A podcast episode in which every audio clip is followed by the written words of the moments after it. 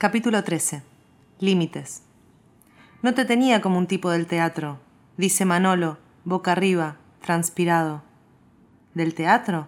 contesta Ayala, también boca arriba, también transpirado. Están en el departamento que Ayala tiene sobre la costa rosarina, el mismo que visitó Malena la primera vez que Ayala hizo su aparición en la vida de la pareja, el mismo al que Ayala y Manolo fueron a limpiarse y tocarse después de la primera vez que cogieron. El preámbulo de esta madrugada que ahora transitan empezó con un mensaje de Ayala, pidiendo verlo. Manolo aceptó. Sí, del teatro. Te vimos en la batalla del Parque España. Ah, mira vos, si no me saludaron. No, nos teníamos que ir. ¿Ni un segundo tenían para saludarme? Sí, teníamos un segundo, a lo mejor no quisimos saludarte, le dice Manolo, algo fastidiado de que el interrogatorio que él pensaba hacerle a Ayala se le haya vuelto en contra. ¿Y por qué no querían saludarme? Allá la gira sobre su eje hasta quedar apoyado a la vera del torso de Manolo. Con el brazo que quedó liberado de la presión del cuerpo sobre el colchón, Ayala le acaricia alternativamente el pecho y la cara. A ella le molestó que entraras hacia la casa, sin avisar, que te metieras así en la pieza. ¿A ella le molestó? ¿A vos no? Sos un poco perverso vos, ¿eh? Le tira Manolo pensando que revira y el otro retrocede. Claro, porque vos sos un monaguillo. Ayala se ríe, lo sigue acariciando con una ternura a la vez sincera e irreal. A mí me gustan los dos, sigue Ayala. Me gustan mucho. A ella la quiero. Tengo una historia con ella desde que éramos chicos. Manolo se muerde el labio. El querer está reservado para él y Malena. No te pongas celoso. Ella nunca te contó lo que hablamos la noche que estuvimos, ¿no? Manolo no contesta. Estoy seguro de que nunca te contó, por eso te pones celoso. Pensás que me interesa más ella de lo que me interesás vos. Manolo lanza una carcajada. Ayala es un pedante. ¿Supone acaso que él se siente más celoso de él que de ella? No te rías. Va, si querés reíte, haz lo que quieras. Lo que yo le dije esa noche a Malena es que la fui a buscar a propósito a ese bar porque quería coger con ella, pero que también quería coger con vos y con los dos. Y ella me dijo que le gustaría, pero que no sabía cómo proponértelo. Y quedamos que yo te encaraba. Ella me dijo que le gustaría. Le propuse un juego y aceptó. Igual no le gustó que entrara sin avisar, así que no lo hagas más. Dice Manolo, que no cree el cuento de Ayala, o más bien lo cree verosímil, pero está seguro de que no fue tan directo y sencillo como Ayala lo cuenta. Si tanto les molestaba me hubieran echado, ¿no? Nadie dijo nada. Convengamos que con vos nunca se sabe a dónde se puede poner el límite. ¿Vos querés ponerme un límite? Ayala se tiende más sobre Manolo, Toma su miembro con una mano y lo frota mientras le muerde un pezón. Decime, decime qué límite me querés poner. Allá la frota más y más. Decime, decime cuál es el límite. Manolo crece, desborda, Ayala lo ve erecto y se va de la cama. Manolo, confundido, lo mira.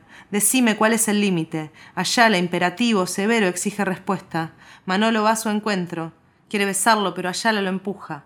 Manolo vuelve y lo agarra del brazo para tirarlo en la cama. Ayala no se deja forcejean. Ayala es más fuerte, pero no usa toda su fuerza. Resiste lo mínimo indispensable para no dejarse llevar a la cama. Manolo se lanza más, se enroscan en una lucha grecorromana, esa en la que los torsos y los brazos imperan, como los cuernos de dos venados que se enhebran y empujan en direcciones opuestas.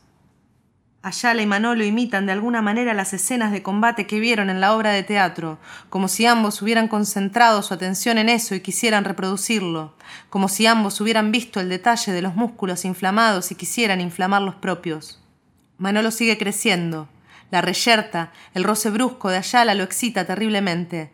Desea tirarlo al piso, inmovilizarlo y acabar dentro de él, pero Ayala no se deja. Juega al borde de dejarse y no se deja. Sigue preguntándole a Manolo por el límite. Se ríe, lo goza, rechaza las llaves que intenta Manolo sin devolver la maniobra para derrotarlo. No quiere derrotarlo, quiere desgastarlo.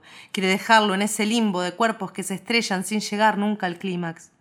Lo hace sudar más, cansarse, enojarse. Manolo rompe las reglas del juego y pasa al boxeo, le da una trompada.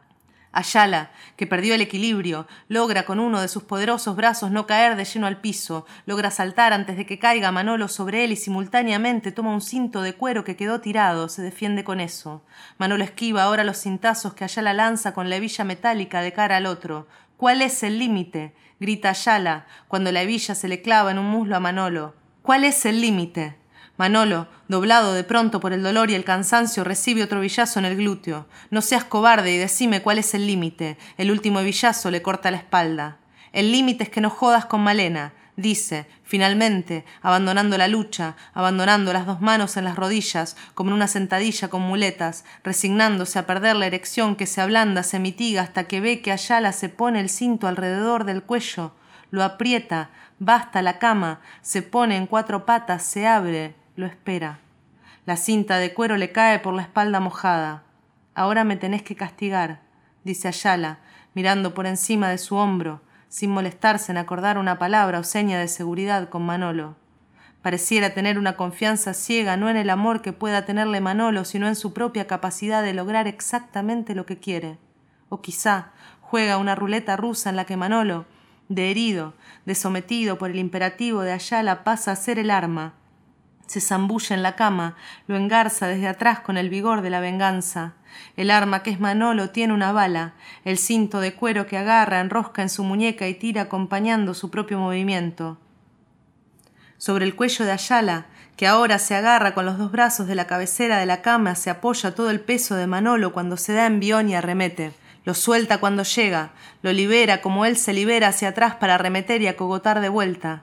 En cada liberación, Ayala toma aire desesperadamente, su amplia espalda se ensancha marcando cada fibra, cada bulto muscular que late.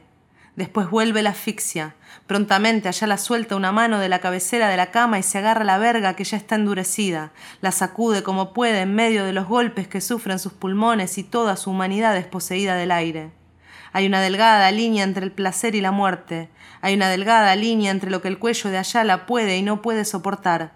Por eso Manolo tiene cuidado, no tira mucho. Ayala parece disconforme con eso y, como no puede hablar, empuja dando señas de que quiere más, más fuerte, más fuerte, más duro, más duro. Ayala se mueve para hacer la fuerza contrapuesta al impulso de Manolo, para irrumpirse él mismo contra el miembro tumefacto que lo ensarta y lo desgarra.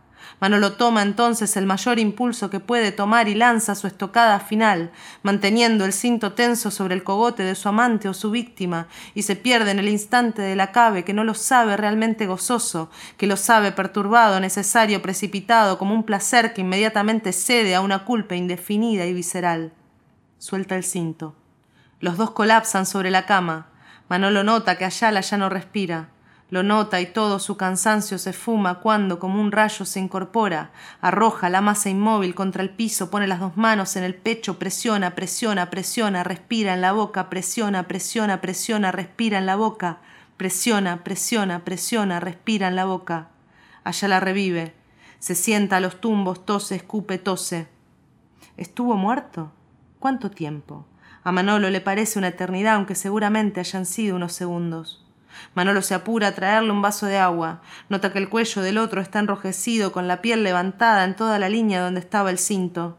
Disculpame, disculpame, disculpame, repite Manolo entre lágrimas, agarrándole la cabeza con las dos manos y mirándolo a los ojos. Yo sabía, yo sabía, yo sabía, repite Ayala con la voz quebrada por el ahogo.